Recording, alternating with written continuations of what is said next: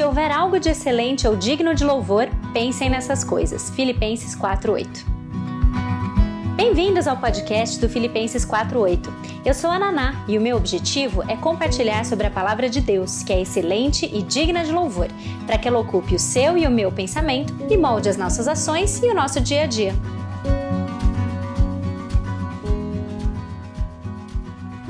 Mas vamos para o nosso assunto de hoje, então. Já é o quarto mandamento. Mas antes, vamos fazer aquela revisão, porque se você não está é, decorando durante a semana, aqui não vai ter jeito, você vai acabar decorando se você vier em todas as lives. Primeiro mandamento: não terás outros deuses diante de mim. Segundo mandamento: não farás para ti imagem esculpida. Terceiro mandamento: não tomarás o nome do Senhor teu Deus em vão. Esses foram os três mandamentos que nós vimos até agora. É, hoje, então, quarto mandamento. Lembra-te do dia de sábado para o santificar. Êxodo 20, versículos de 8 a 11. O mandamento, o único mandamento que ocupa três versículos. O mandamento mais longo e mais detalhado. Não sei se você percebeu isso quando leu a partir de Êxodo, né? O Êxodo 20. Para o não furtarás, que é o mandamento que a gente vai ver daqui a algumas semanas, não precisou de complemento. Não furtarás, não matarás, não precisa de complemento. Nos outros, por exemplo, não farás para ti imagem esculpida, precisou de complementos e explicações, mas menos do que esse.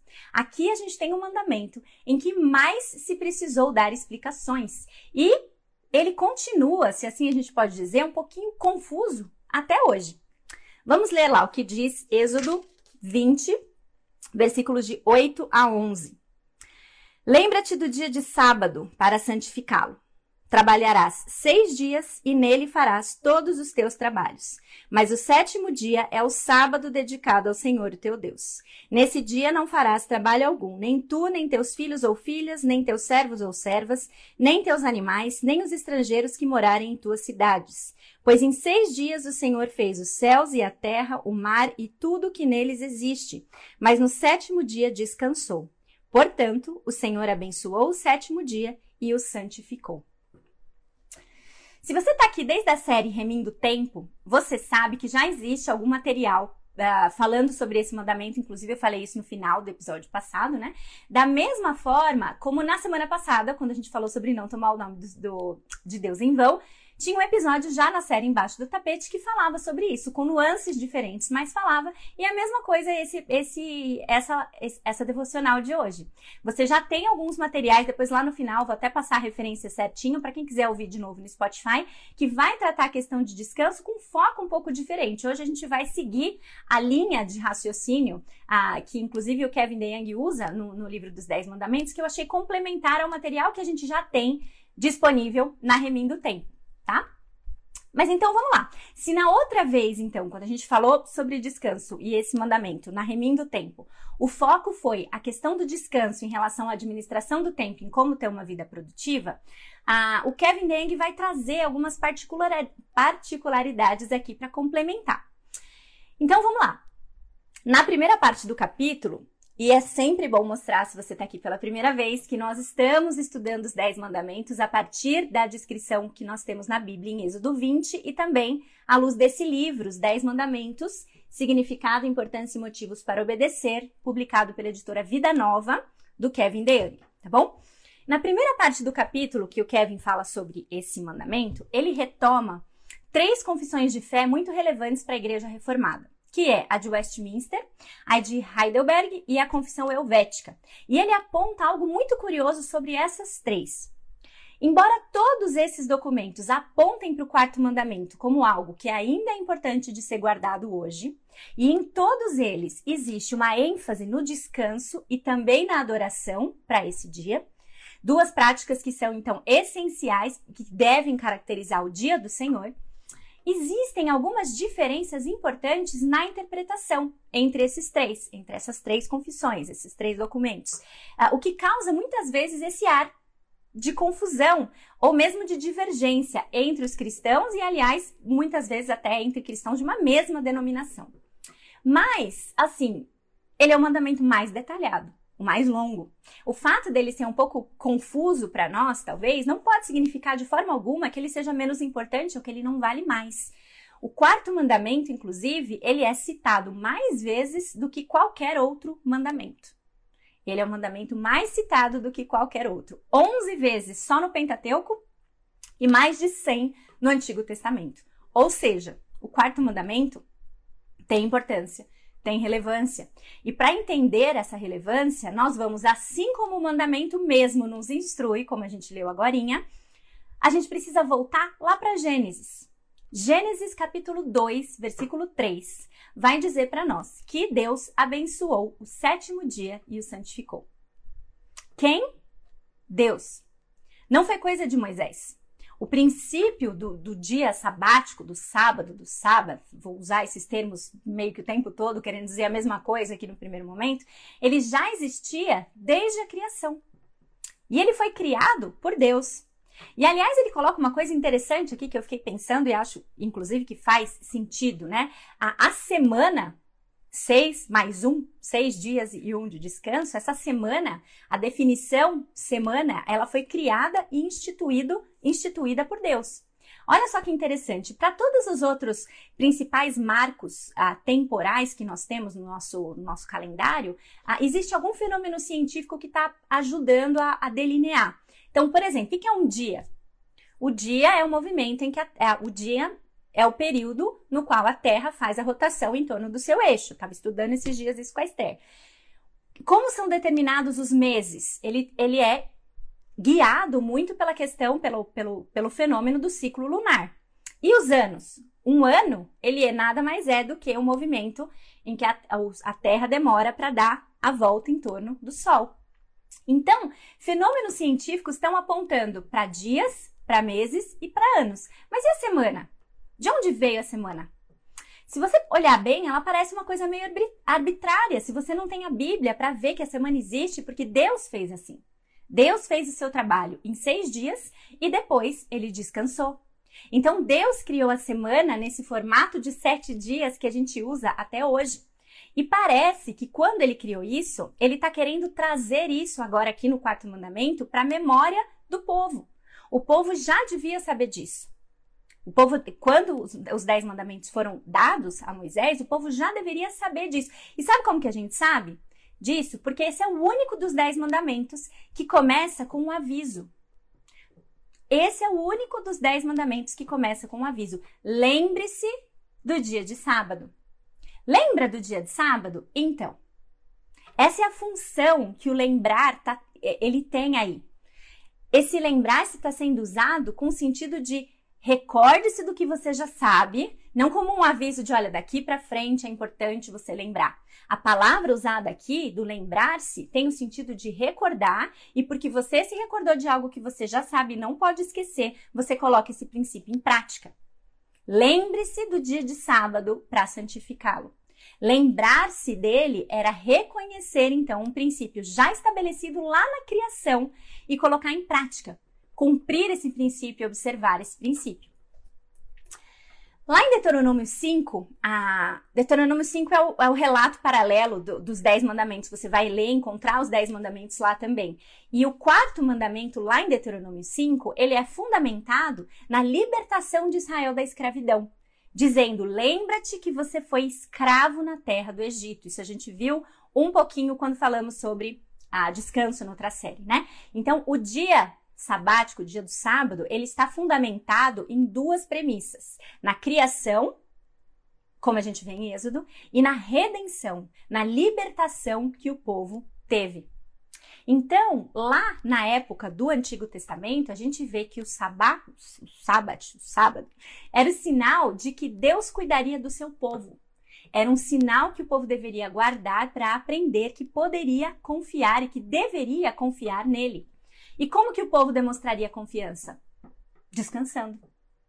Descansando, reservando um dia na semana para não fazer nada, para dedicar, não para não fazer nada, mas para dedicar-se à adoração e não fazer o trabalho que era feito nos outros seis dias. Nesse sentido, então, a gente enxerga essa conexão de descanso e adoração de uma maneira muito clara no quarto mandamento. A adoração está intimamente relacionada ao descanso. Eu adoro a Deus porque eu confio nele o suficiente para descansar. E eu descanso para que eu tenha tempo de adorar a Deus. Entendeu? Vou repetir essa ideia. Eu adoro Deus quando eu confio nele o suficiente para descansar. E eu descanso para que eu tenha tempo de adorar a Deus de forma separada e intencional. Jesus nunca violou o quarto mandamento. Embora ele tenha sido acusado falsamente disso, o que Jesus fez foi justamente mostrar uma questão que a gente precisa pensar para hoje, que é o sábado foi feito para o homem, não o homem para o sábado. É a instrução que ele mesmo dá, inclusive lá em Marcos 2, 27. Depois você pode ir lá ver a lei e lembrar a história toda. Jesus operou curas e milagres no sábado, mostrando que o sábado é um dia para se fazer o bem.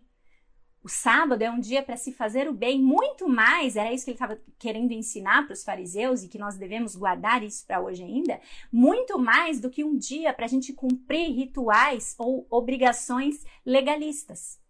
Legalistas. Quando Jesus veio, então, isso a gente já viu outras vezes, ele mudou a forma como a gente se relaciona com todos os mandamentos. E o quarto mandamento, então, ele não seria exceção. Nós devemos guardar o quarto mandamento ainda hoje, mas a gente vai atentar para a forma.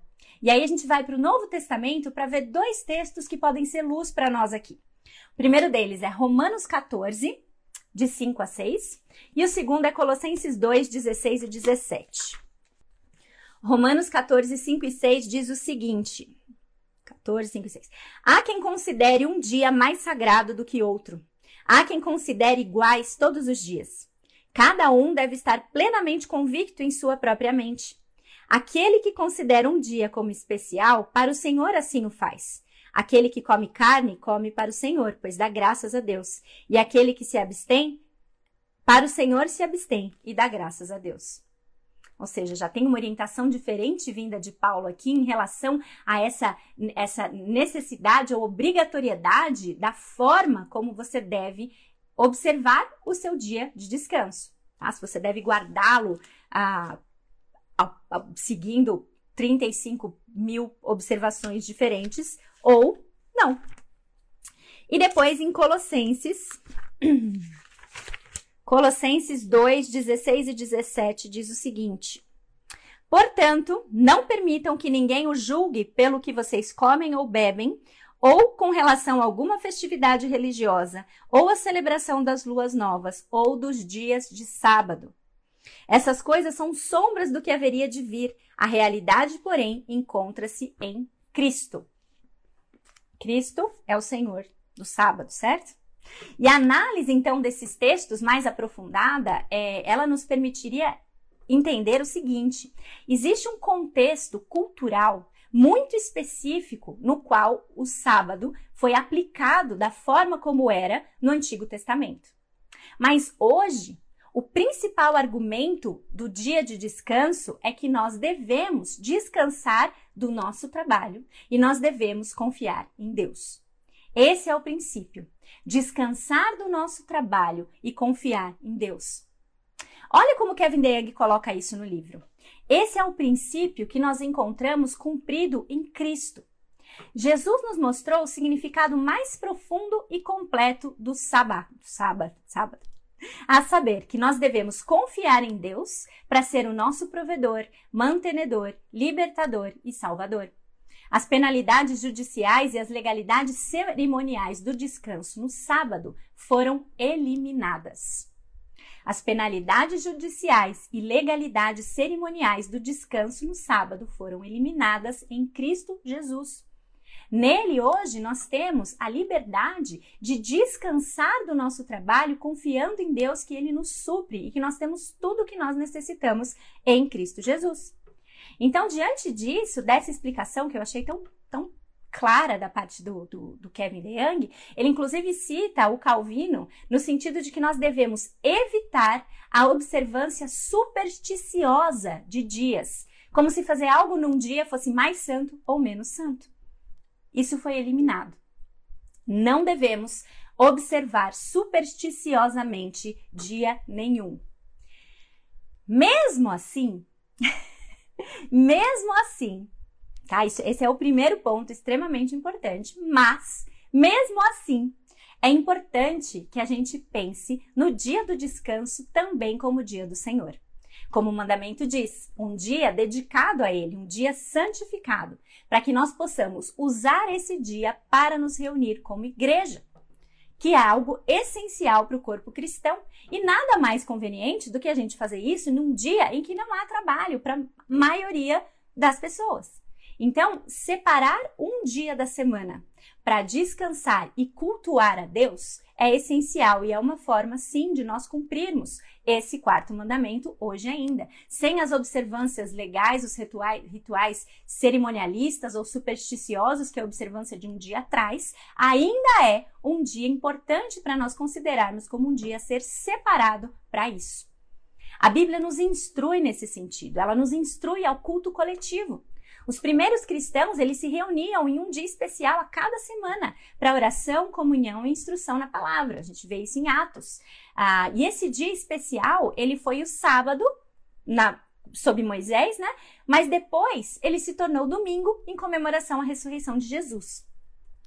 Nós precisamos zelar, então, por isso. Zelar pelo dia do domingo como o dia em que nós vamos à igreja e cultuamos a Deus de forma coletiva em função da seriedade com que a Bíblia trata o culto coletivo, tá? O Kevin DeYoung, ele coloca uma questão que eu também achei muito interessante e é verdade, se você tem por volta da minha faixa etária, talvez você viva um pouco a mesma, a mesma situação que ele descreve que eu me identifiquei. Quando eu era pequena, eu nasci num lar cristão e quando eu era pequena não tinha muita discussão ah, em relação ao que se fazia no domingo. Domingo, a gente vai na igreja. Ponto. Domingo é dia de ir na igreja. Culto de manhã, culto à noite, escola bíblica dominical, igreja. A gente está lá porque domingo é dia de ir na igreja. Hoje, como mãe, eu vou falar para você com toda a sinceridade do mundo que eu me frustro quando percebo como é difícil hoje estabelecer esse padrão.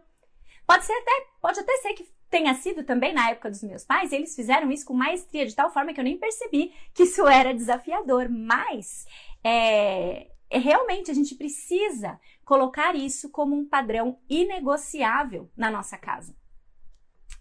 A gente está numa época difícil de, de pandemia, em que às vezes corta o coração quando nossos filhos chegam para a gente e perguntam: amanhã é domingo, a gente vai na igreja?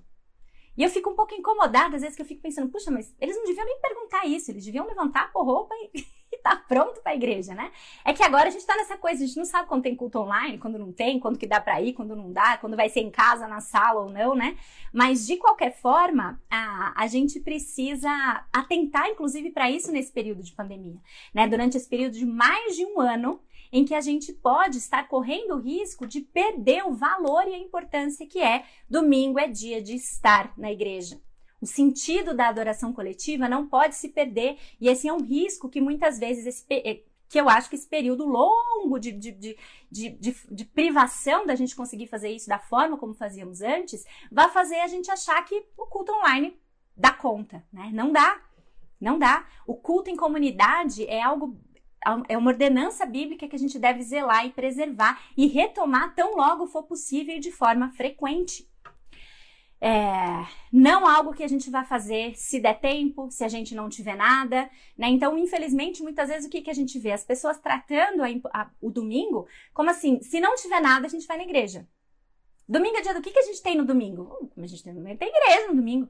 Né? Ah, a gente não tem nada? Beleza, então vamos na igreja. Né? Então, entenda que assim, eu não tô querendo te levar àquele extremo de nunca, nunca, jamais faltar por absolutamente nada, porque existem situações que, ok, mas é a atitude. É a atitude.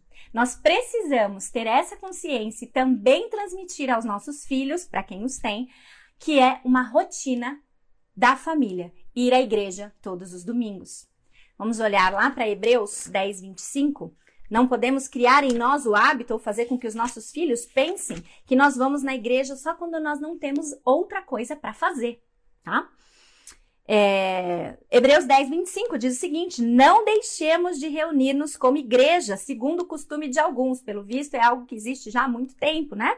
Mas procuremos encorajar-nos uns aos outros ainda mais quando vocês veem que se aproxima o dia. Não podemos deixar de nos reunir como igreja.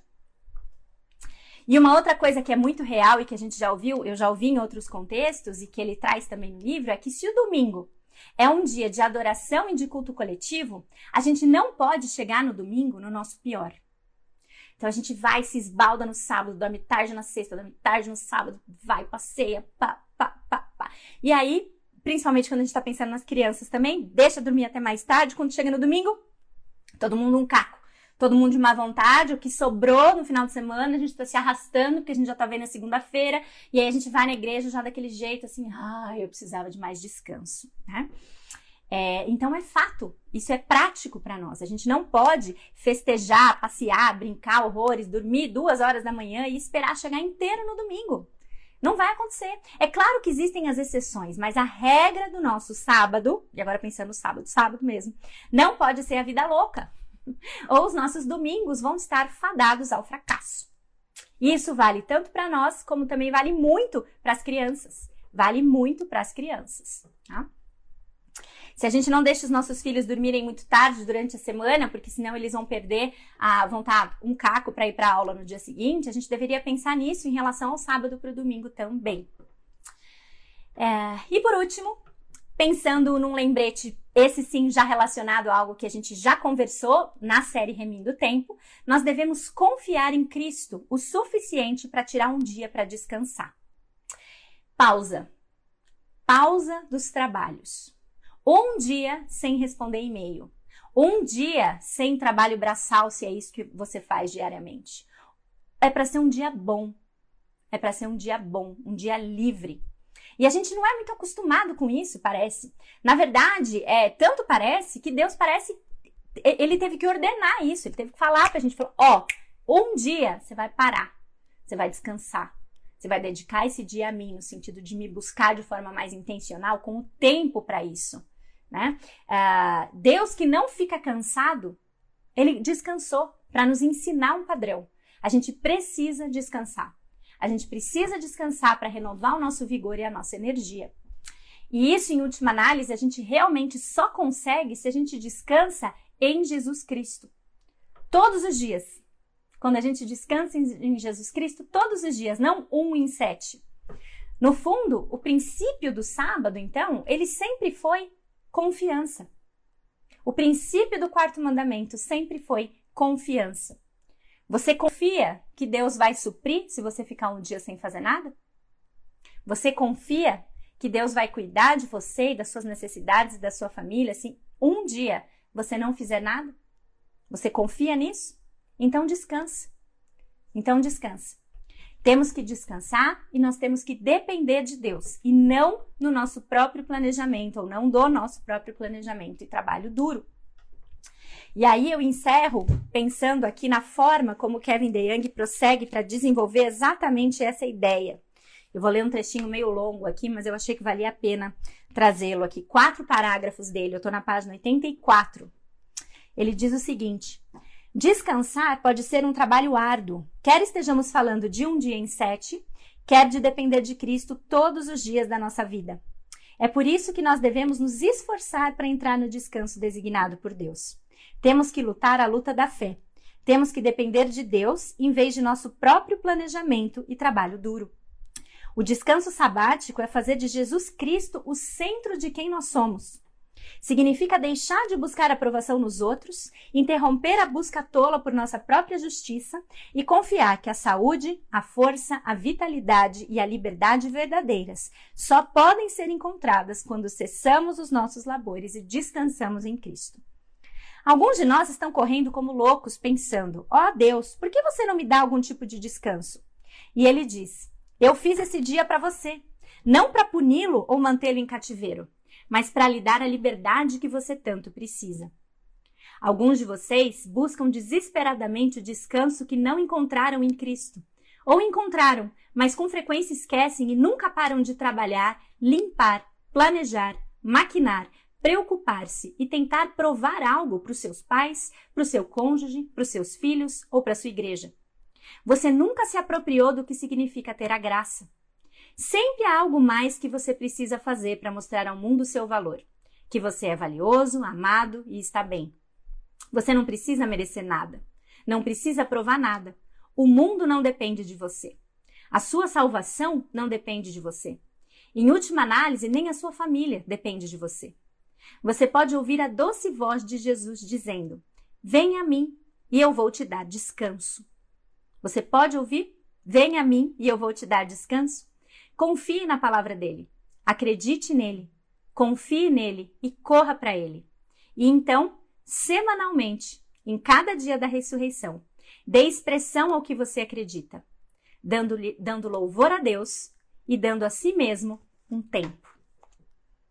Achei fantástico esse encerramento dele do capítulo.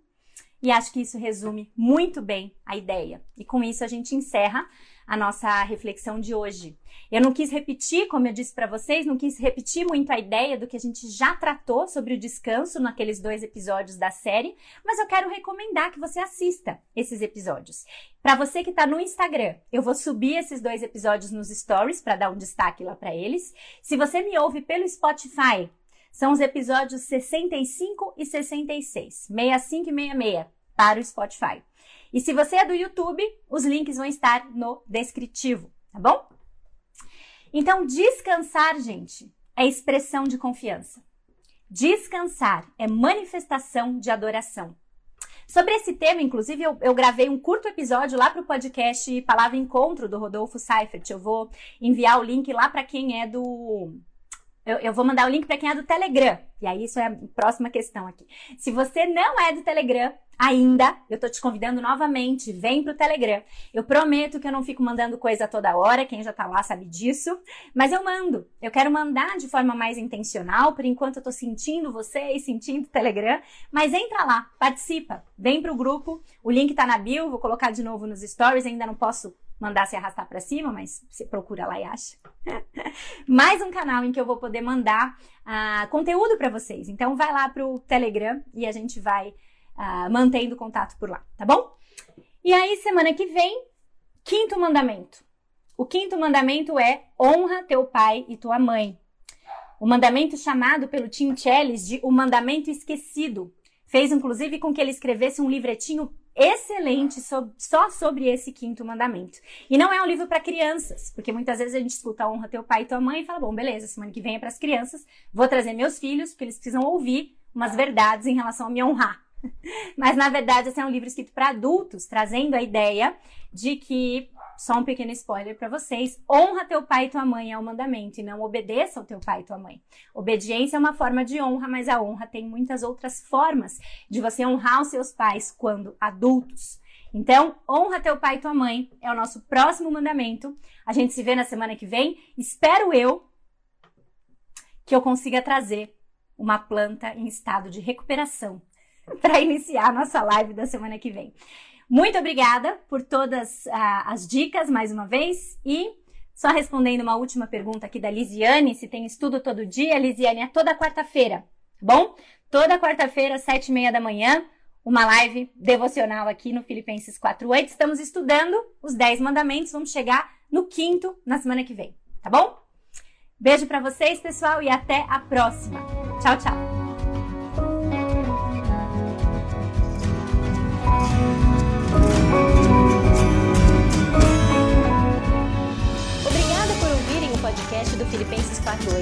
Para conhecerem mais sobre o Ministério, ter acesso aos textos, dicas de livros ou mesmo acompanhar um pouco do meu dia a dia, siga o meu Instagram, Filipenses48, ou acessem filipenses48.com. Ah, também estamos no YouTube, Filipenses48. Procura lá e até a próxima!